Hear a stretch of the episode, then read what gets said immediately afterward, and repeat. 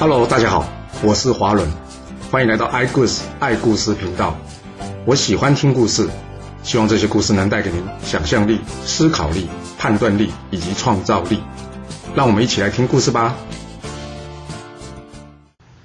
上次我们说到呢，这公山不牛啊，起兵造反，军队长驱直入这曲阜城啊。这吓坏了鲁定公啊，赶紧跑来这孔子，他请孔子帮忙，看能不能击退这公山不牛啊。这孔子呢，跟着鲁定公说：“主公，老实说吧，您的士兵都不经打，怎么可能打得赢这公山不牛呢？”鲁定公一听，有没有必要说的这么坦白啊？孔子说：“主公，有的时候。”还是坦白一点比较好啊！我看呢，我们是打不赢公山不牛的，我们还是赶紧驾车去找这季孙氏帮忙吧。哦，原来还有人可以帮忙啊！好，好，好，那赶紧去季孙氏这边吧。鲁定公跟孔子来到季孙氏这边之后呢，由于这里的城池呢比鲁定公那边还要坚固，加上这左右司马都来了，这鲁定公呢总算是能比较安心了。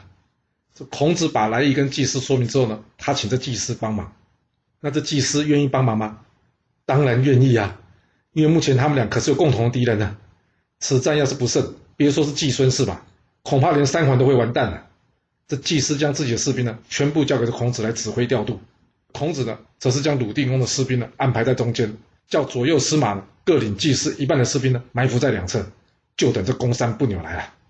而公山不扭这头呢，他跟叔孙哲两人到鲁定公那边呢，才发现，哎，人去楼空哎，仔细一问才知道，哎。原来两人跑去季孙氏那，这公山不扭跟叔孙哲说：“可恶哎，本来想假借辅佐这昏君的名义呢，起兵造反，除掉三桓的。现在要是没了这主角，我们这戏要怎么唱啊？哎，不管了，头都洗了，总不能只洗一半吧？所以两人呢，立即将军队掉头转向季孙氏那。听起来这两个人的脑袋也不太清楚哦，因为他们既然是要辅佐鲁定公嘛，现在鲁定公逃到季孙氏那。那季孙氏一定会帮他出兵的，这奇袭不成，难道要正面与鲁定公交战吗？那不就变得师出无名了吗？会不会变成这样子呢？那我们接着说吧。两人一路来到这季孙氏这呢，发现前方有士兵啊，大家二话不说啊，立刻展开攻击啊。果然，孔子判断的完全没有错，鲁定公的士兵完全不经打，他一打就散。呃，这时候呢，公山不牛以及叔孙哲呢，率兵继续向前了。突然之间，咚咚咚咚咚咚咚，两边鼓声大作啊！哇，原来是左右司马领兵前来啊！而这时呢，孔子在站在中间呢，往前一站，他问这公山不牛说：“你来这做什么？”这公山不牛被孔子这突如其来的一问啊，吓了一跳，他吞吞吐吐说：“我我我是来辅佐主公除掉三桓的。”孔子严厉的对他说：“那你看看这边，左右都是主公的军队，还有刚刚被你攻击的也是，你跟我说你要来辅佐主公。”你有没有说错啊？这公山不牛一时之间啊，答不出话来。孔子抓整聚会，对公山不牛的士兵说：“这国军在这，你们没有命令就率兵前来，那就是造反。我已经跟主公报告过了，只要大家肯将军队撤回，主公就会当今天这事没发生过。不然，你们全部都是死罪，知道了吗？”这士兵们一听，哎，不是说要辅佐主公吗？看起来真的不太像哎。另外呢，这左右司马率的大军在两侧已经形成夹击了，那真要打下去，胜算不大哎。所以大家怎么样？赶紧丢盔弃甲，逃回去了。这公山不牛以及叔孙哲一看，不会吧，一下就跑光了。眼看大势已去啊，他们也只好撤退。最后两人呢，逃到吴国去了。赶走了公山不牛之后呢，三桓决定依照孔子的建议啊，销毁各自的城池。不过事情永远不会那么顺利的啦。毕竟三环之下还有一大堆专权的家臣啊！大家哪里不知道三环肚子里在打什么算盘呢？这城池一毁，他们的权力就消失了。那谁会要按照命令去做呢？不过三环毕竟还是他们名义上的老板呢，要拒绝这执行，总该要有个好理由吧？这孟孙无忌的家臣公令阳听到这消息之后啊，他马上跑去找这孔子的死对头邵正卯啊，他希望邵正卯帮他想个办法。而这邵正卯在当时啊，也算是个有名望的人啊。他听到公彦阳的话之后呢，他笑着对他说：“啊，公孙不牛因为造反而城池被销毁，啊，你这没造反的城池也要被销毁，啊，不等于说你是造反的人吗？”公彦阳一听，哎，你这么说有点道理啊，哎，最可恶就是孔丘啊，没事在那边乱嚼舌根啊，哎，少正嘛，你一定要帮帮忙，帮我想些办法。这邵正卯接着跟公炼阳说：“其实这很简单呐，你只要告诉你老板，你这城池呢是鲁国北方重要的屏障，若是销毁，那要拿什么去对抗齐国啊？你不是不愿意，而是没办法啊。这样子就算是抗命，也不算是造反，你说是吧？”公炼阳一听，哎，有道理耶。好，我就照你的建议去进行吧。孔子听到别人转述公炼阳的说法之后呢，他笑着说：“这公炼阳啊，并没有这种见识的。”我想应该是有人叫他这么说的吧，所以呢，他派人去打听。孔子很快就打听到了，这教公炼阳说话的人正是他的死对头邵正卯啊。有这种搬弄是非的人在，这孔子根本就很难施政了。所以在得到鲁定公的同意之后呢，孔子决定了要用计除掉这邵正卯。一天，孔子故意请大家来讨论这销毁城池的事件，然后问大家这是不是正确的。这邵正卯知道呢，孔子是主张要销毁城池的，所以呢，他故意拍马屁的说道：“嗯，这销毁城池有六个好处。”不啦不啦不啦。孔子一听，嗯，既然有这些好处，可是公令阳他却不愿意销毁城池，你说这是什么原因呢？这邵正卯呢又说出一番道理来。其实这一切呢，都在孔子的算计之中啊，因为他知道邵正卯呢是个见人说人话、见鬼说鬼话的人。他呢一定会说公炼阳不对不对，等到他说完之后呢，孔子大声呵斥他说：“这公炼阳不愿意销毁城池，是因为为了防守我鲁国北境，加上他一直以来忠心为国。你竟然在此公然挑拨离间，来呀，给我将他拖出去斩了！”哇，这邵正卯完全没想到孔子竟然用他的话来反驳他哎，而一旁的大臣们呢，听到孔子要杀邵正卯，大家赶紧向孔子求情啊，毕竟邵正卯也算是个名人嘛。而最重要的是啊，这个罪并不致死啊。孔子说：“像这种搬弄是非的人啊，其实是最该杀的。来呀，快给我把他给拖出去给斩了！”哦，这邵正卯就这样莫名其妙的被孔子给做掉了。想不到哎，原来孔子也是个心狠手辣的角色哎。解决掉邵正卯，并在三桓的支持下，孔子专任鲁国国政。没多久，这鲁国很快的步上轨道了。不过鲁国变好。就表示旁边的邻国可能要遭殃了。没错，齐景公就是这么想的。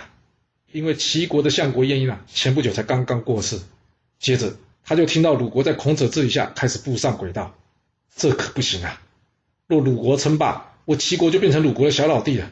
到时要是鲁国想找人开刀，我齐国恐怕会成为目标哎。嗯，不行不行，我得先下手为强，处理掉这孔丘。一旁的黎明跟秦景公说啊，主公。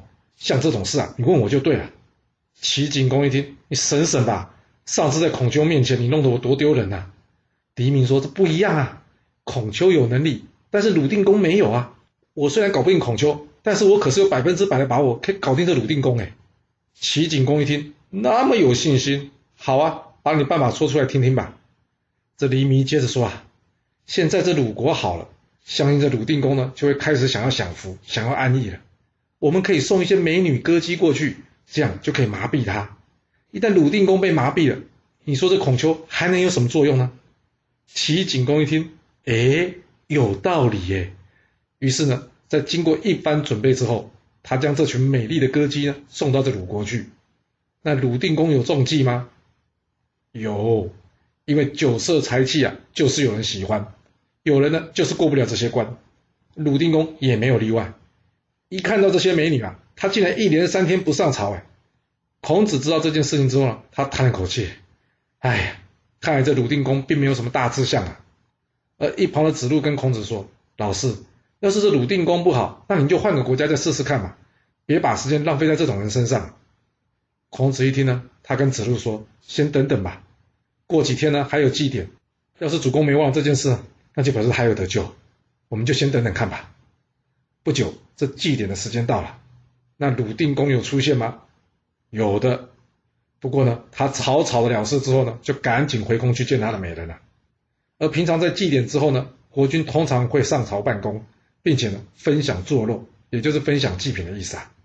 但没想到呢，鲁定公这次呢，竟然是直接回宫没有上朝。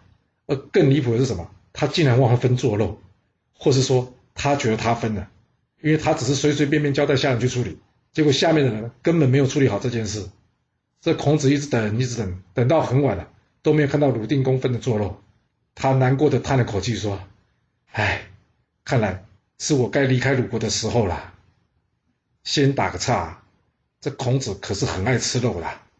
你看啊，人家拜师的时候，他要人家教的素修，这素修什么？就是肉干，所以没吃到肉，真的很让人生气啊。而这孔子呢，离开鲁国，展开了他十四年的流浪教师生涯，也就是非常著名的孔子周游列国。那现在我们就来听听孔子这场漫长的求职之旅吧。第一站，孔子先到这魏国，他住在他学生子路老婆哥哥的家里。而这魏国国君卫灵公呢，非常欣赏这孔子，想留他下来。不过，所谓不招人妒是庸才啊，是什么意思？就是只要是人才啊，就会有人嫉妒你。那孔子也不例外啊，因为嚼舌根的人永远不会嫌少。这卫灵公虽然很欣赏这孔子，但是他底下的人开始七嘴八舌的说这孔子的坏话。由于常常有人说孔子的坏话，这卫灵公听多了，难免会产生怀疑。于是呢，他便派人常常去探望这孔子。这孔子知道，像这样没有信任基础的关系啊，是维持不了多久。所以他决定离开魏国，改去陈国。那途中呢，孔子经过匡这个地方，由于孔子啊长得非常高大，而且呢他的长相呢又有点像之前在鲁国啊那个被孔子自己赶出去的季孙氏的家臣杨霍，也有人叫他杨虎的。这匡地的人呢，因为一时无法辨别出来，以为孔子就是杨霍，所以大家群起攻打的孔子。孔子虽然搞不清楚发生什么事啊，不过他知道这群人在气头上，恐怕是有理说不清，所以呢赶紧又回到这魏国。那这误会有没有解释清楚呢？当然有啊，啊不然孔子的行程要怎么继续下去呢？回到魏国之后，这魏国国君再次礼遇孔子啊。不过由于这魏国国君啊后宫乱成一团，他也不是个什么正经人。孔子在停留一阵子之后呢，还是决定要离开，改去这曹国。而就在这一年，鲁国的国君鲁定公病薨了。孔子看看在曹国没有机会，所以呢又决定启程去这宋国。来到这宋国呢。由于有人担心孔子会来抢他们的官位，所以决定怎么样？先下手为强，解决掉这孔子。哇，这样听起来魏国的大臣还算是好的，只是说说坏话，没有想要孔子的命呢。真是应了那句话：只有更坏，没有最坏啊。那孔子会怎么样呢？孔子在得知消息之后，当然是赶紧逃啊！他赶紧离开宋国，前往这郑国。那他在郑国会有机会吗？也没有。所以孔子呢？最后离开郑国，又前往了陈国。他到了陈国三年，就看到陈国家在晋楚两大国中间左右为难呐。现在又有吴国来侵扰，这陈国呢根本就难以成为气候啊。孔子想一想，哎呀，这陈国大概也没机会了。所以怎么样？他再一次启程动身。不过有够倒霉的，因为孔子来到蒲这个地方，又有人来攻击孔子啊。这孔子的学生公良如跟孔子说：“老师，我上次跟您经过匡被人攻击，没想到这次随你经过蒲又遇上麻烦，看来是天意。这次你就让我跟他们拼死一战，不要再回避他们了。”说完，这公良如冲了出去，与蒲地的人交战。由于这公良如勇猛异常啊，蒲地的人眼看这样下去呢，会死伤惨重啊，所以他们跟孔子说：“啊，要不这样，你们只要不去魏国，我就不为难你们。”孔子考虑这场战呢，打下去胜负难分呐。实在没有必要牺牲他的学生公良如啊，于是他同意了这些人要求，在这蒲地呢签了所谓的妖盟。什么是妖盟啊？就是被要挟所签的盟约啊。其实这只是一种保证书，保证孔子呢不去魏国。就这样，一场不必要的斗争呢，终于顺利落幕了。离开蒲地之后，孔子决定他还是要去魏国。哎，有没有搞错啊？能那么不讲信用吗？别说我们会怀疑啊，连孔子的学生子贡一听，他也跟孔子说：“老师，这怎么行啊？你不是才刚刚跟人家签过盟约，说你不去魏国的吗？”孔子回答子贡说：“刚刚那是被要挟下所签的盟约，神明不会认同的。”呃，这个说法好像有点道理。不过呢，也有人觉得呢，孔子这样做是不对的，因为若是不想答应呢，那就拼死一战嘛。既然答应了呢，就应该信守承诺，不该去魏国的。但也有人觉得呢，孔子这样做是对的，因为前面已经做错的事呢，后面没有必要遵守，不能一错再错啊。啊，至于是对是错，恐怕要您自己想一想，您觉得孔子的做法对不对啊？要是我说，依照现代法律角度来看呢，在强暴胁迫下所签的契约啊，依法的确是可以主张无效的。但孔子是不是真的在被强暴胁迫下所签的契约，这好像有讨论的空间哦。好了，这问题就此打住吧。我们回头继续讲讲孔子周游列国吧。这孔子呢，再次来到这魏国。这卫灵公听到孔子在蒲地遭遇啊，他问孔子：“你觉得我们可以攻打蒲地吗？”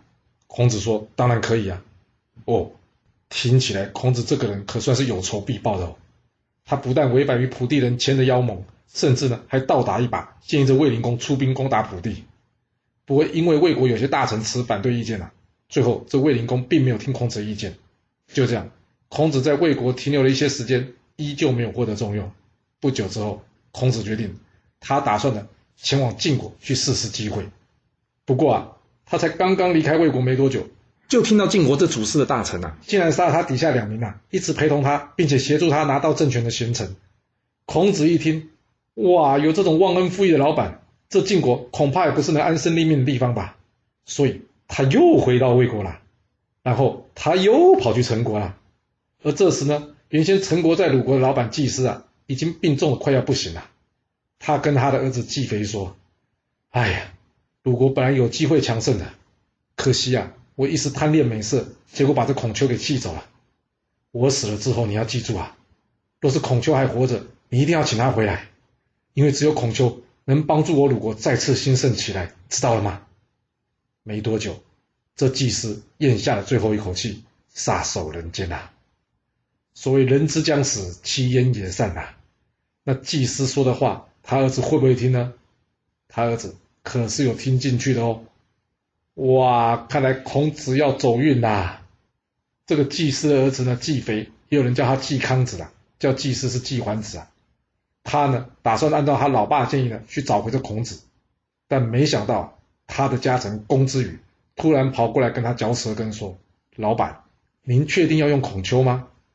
季肥说：“当然啦，这我老爸遗愿呢。”这公之羽接着跟他说：“啊，啊那您有没有想过啊，当初您老爸用孔丘？”结果没有办法有始有终，后来成为大家笑柄，这是什么原因吗？季飞想了想，哎，我真的不知道，怎么样？你知道原因吗？公子羽说，我也不知道啊。不过呢，孔丘总是有什么难以跟人相处的地方啊，啊，要不然你爸为什么不敢用他呢？啊，要是你用了他，结果你也受不了，又让他跑了，这不是让你父子俩都成为笑柄吗？你要不要再仔细考虑一下？哇，听到这只能说孔子流年不利，犯小人呢。连这么难得的机会，也有人来嚼舌根搞破坏，那季肥会接受公之羽的提议吗？很不幸，他听进去了。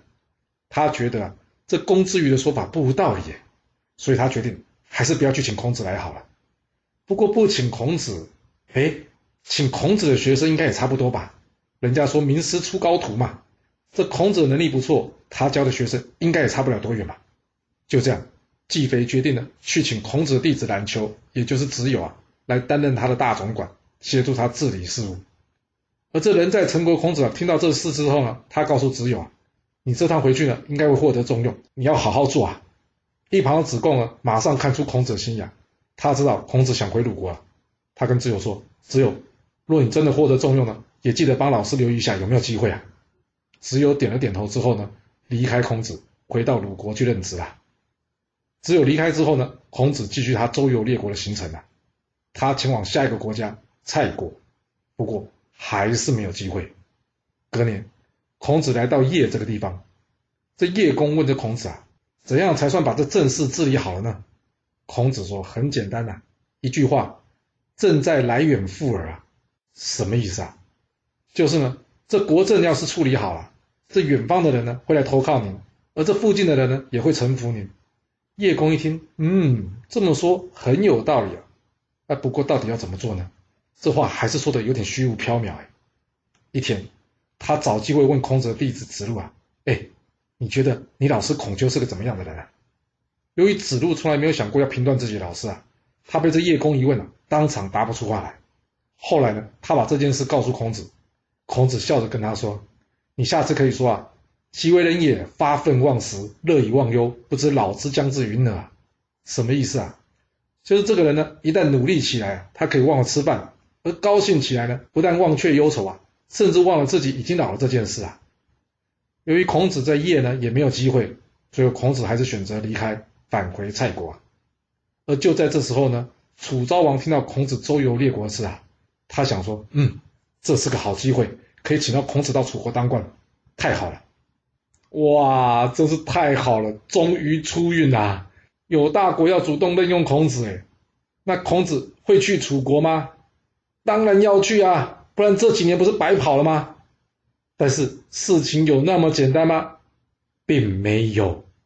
由于这陈蔡两国的大夫啊，听到这楚昭王要找孔子啊，他们想：昭伟，之前孔子经过我们陈蔡两国的时候啊，我们对孔子并没有好好招待。再看看之前孔子建议攻打蒲地这件事，就知道孔子可是个有仇必报的人呢。这下该如何是好啊？还是那个老套的做法，就是什么先下手为强啦。所以陈蔡两国出兵包围孔子，不不让他前往楚国。那孔子这一行人呢，哪里是陈蔡两国军队对手啊？还好，陈蔡两国呢只是包围，并没有动手。不过却让孔子一行人因为没有粮食，饿了三天三夜。那要如何解决这困境呢？孔子呢早先一步呢，派出他能言善道的弟子子贡啊，前往楚国求救。楚昭王一听到哈，孔子有难了，他二话不说，立刻派兵去迎接他，这才让孔子一行人呢度过了这场劫难，来到楚国。哇，楚昭王一看到孔子，开心呐！那他会怎么对待孔子呢？孔子真的会出狱，改变他的人生吗？还是孔子的小人运还没有结束，他的仕途再次的不顺利呢？这故事会如何的发展呢？我们要到下次。才能跟各位说喽。好了，今天就先说到这。若喜欢我的故事，记得动动您的手指，给我五星评价，或是追踪、订阅以及分享哦。当然，也欢迎您留言分享你对这一集的想法，或是你也可以请我喝一杯咖啡或是饮料，让我有持续创作的动力。其实历史就是顶层阶级的生活记录，了解他们的思考方式以及作业模式，才有机会改变您的未来。谢谢您来听我说故事，我们下次再见喽。